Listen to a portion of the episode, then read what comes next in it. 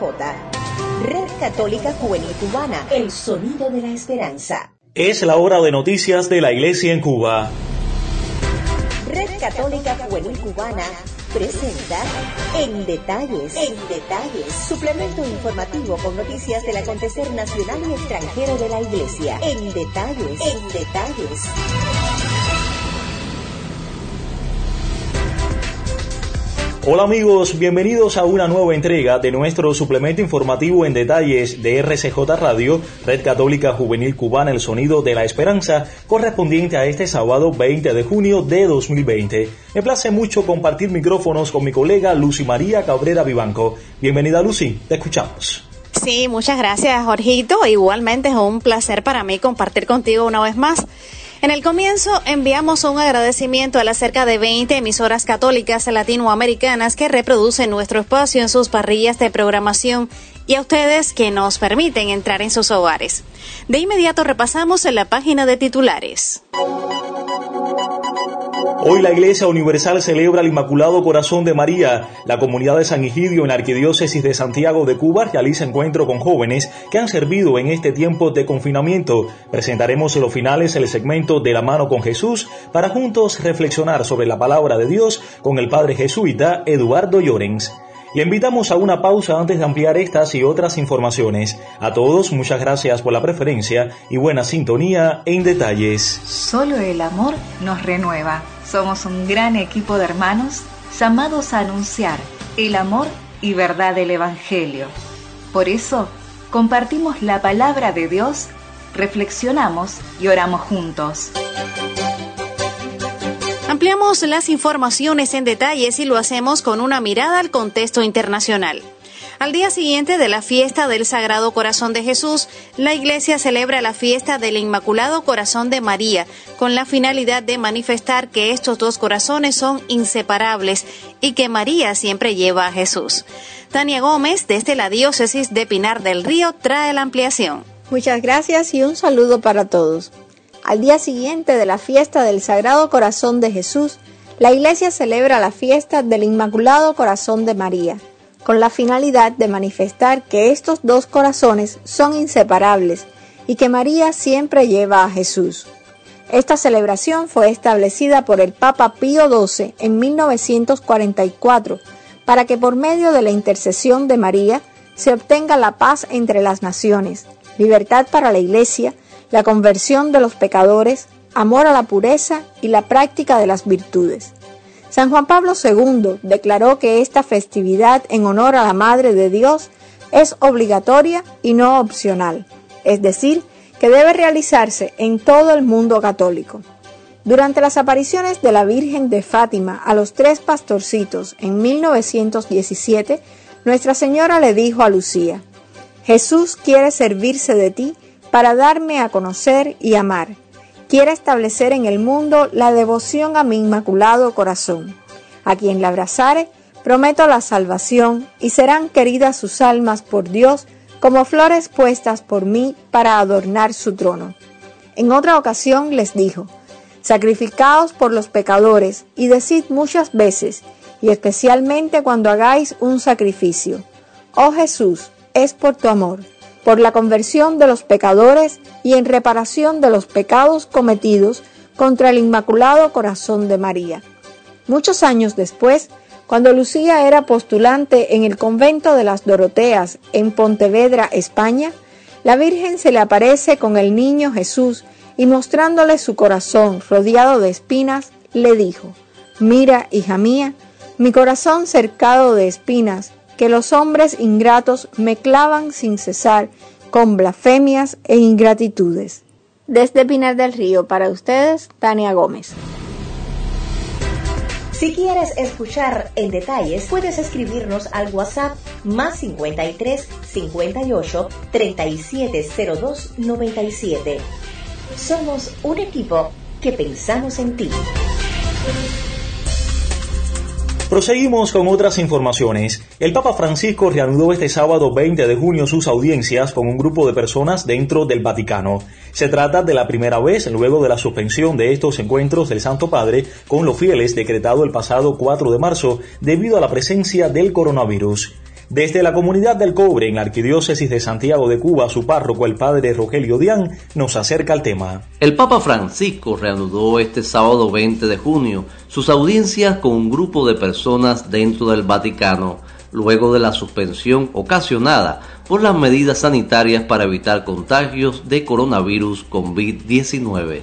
La audiencia de la mañana de este sábado fue una representación del personal sanitario entre médicos, enfermeras y trabajadores de la salud de la región italiana de Lombardía, localizada al norte del país y que tiene por capital a Milán, la zona que fue más afectada por el COVID-19. Durante los tres meses de confinamiento, el pontífice continuó con la audiencia general de los miércoles, el rezo del Ángelus Dominical o el Regina Cheli y días festivos de manera privada desde la biblioteca del Palacio Apostólico. Sin embargo, hace semanas comenzó a recibir personalmente, pero no en grupo, a varios de sus colaboradores de la curia romana y algunas otras personas en audiencias privadas. De este modo, la audiencia del 20 de junio fue la primera vez desde el inicio de la cuarentena en que varias personas entraron al Vaticano. Los asistentes siguieron todas las medidas sanitarias requeridas, entre ellas el uso de mascarilla. Fue el padre Rogelio de con mucho gusto para ustedes. Más adelante en este espacio informativo disfrutaremos del segmento De la mano con Jesús para juntos reflexionar sobre la palabra de Dios con el padre jesuita Eduardo Llorens. Recuerde, más adelante en detalles.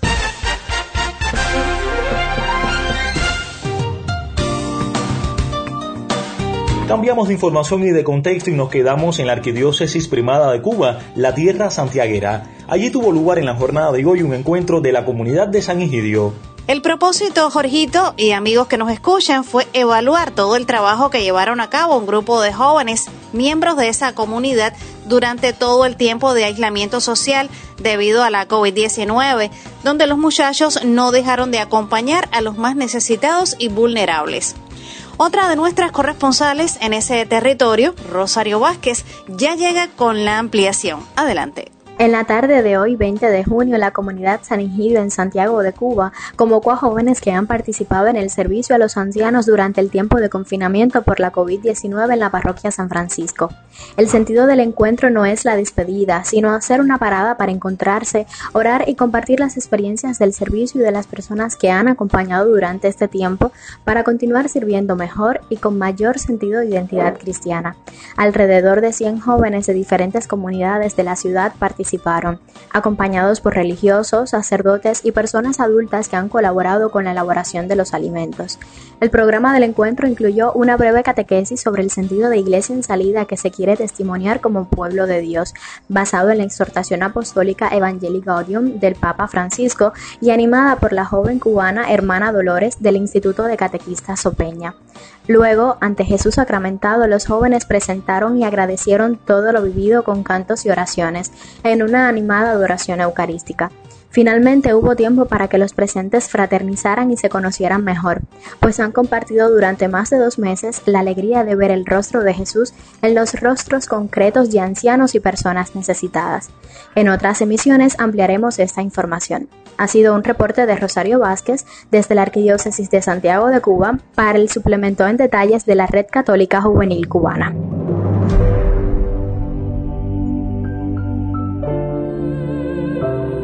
Muchas personas sufren por las graves dificultades que padecen.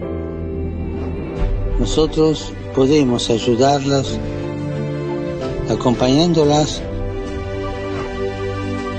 por un camino lleno de compasión que transforma la vida de las personas y los acerca al corazón de Cristo, que nos acoge a todos en la revolución de la ternura.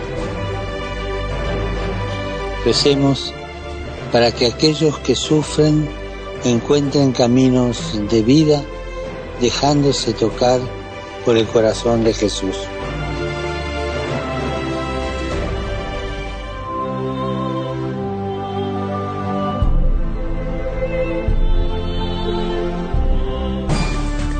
Escuchando En Detalles, suplemento informativo de la Red Católica Juvenil Cubana. Gracias por la preferencia.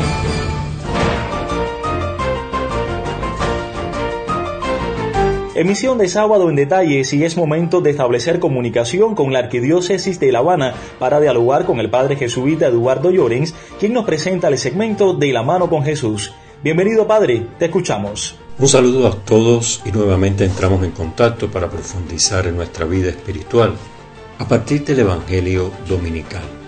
Este domingo del tiempo ordinario el Evangelio de Mateo pertenece al discurso de la misión, es decir, el envío de los apóstoles y lo que puede generar en los mismos, miedo.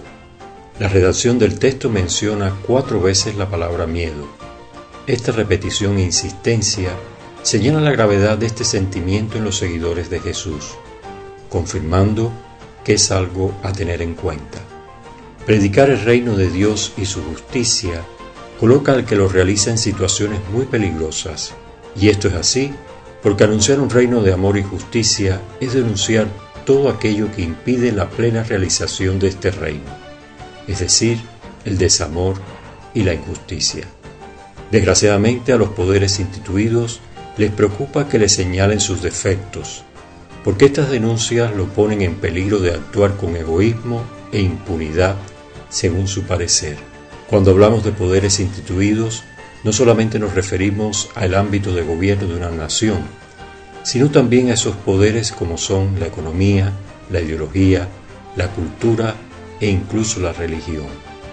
Desgraciadamente estos poderes, cuando ven peligrar su actuar e influencia, actúan sin medir las consecuencias contra todo aquel que lo esté poniendo en peligro con su denuncia. Si nuestro anuncio del reino de Dios no nos produce algún tipo de miedo, lo más probable es que sea un anuncio de la religiosidad de la piedad, la devoción, la sumisión, etc. Y no tanto una predicación de un mundo de amor donde reine la justicia para todos, lo cual nos debe invitar a reflexionar sobre lo que estamos predicando y que no nos causa miedo. Compartió con ustedes esta reflexión Eduardo Llorens. Lamentablemente se nos acabó el tiempo. Ponemos punto final a esta emisión del suplemento informativo en detalles de RCJ Radio El Sonido de la Esperanza, correspondiente a este sábado 20 de junio de 2020. A todos, muchísimas gracias por la sintonía y la preferencia. De manera especial agradecemos a nuestros colegas de ASI Prensa, Vatican News y Radio Católica Mundial. El colectivo lo conformamos Tania Gómez, Rosario Vázquez, los padres Rogelio Dean, el jesuita Eduardo Llorens, Saily Bermúdez en las voces de mención y promoción, Carlos Javier López Quiñones en el diseño sonoro, voces informativas, Lucy María Cabrera Vivanco y Jorge Luis Nodal Cordero, quien además dirige nuestro espacio. En la despedida enviamos un mensaje de felicitación a todos los padres, pues mañana estarán celebrando su día. Desde ya, el deseo de que pasen una excelente jornada en compañía de sus familiares. Que el Señor los bendiga y los colme de buenas nuevas. Hasta el lunes.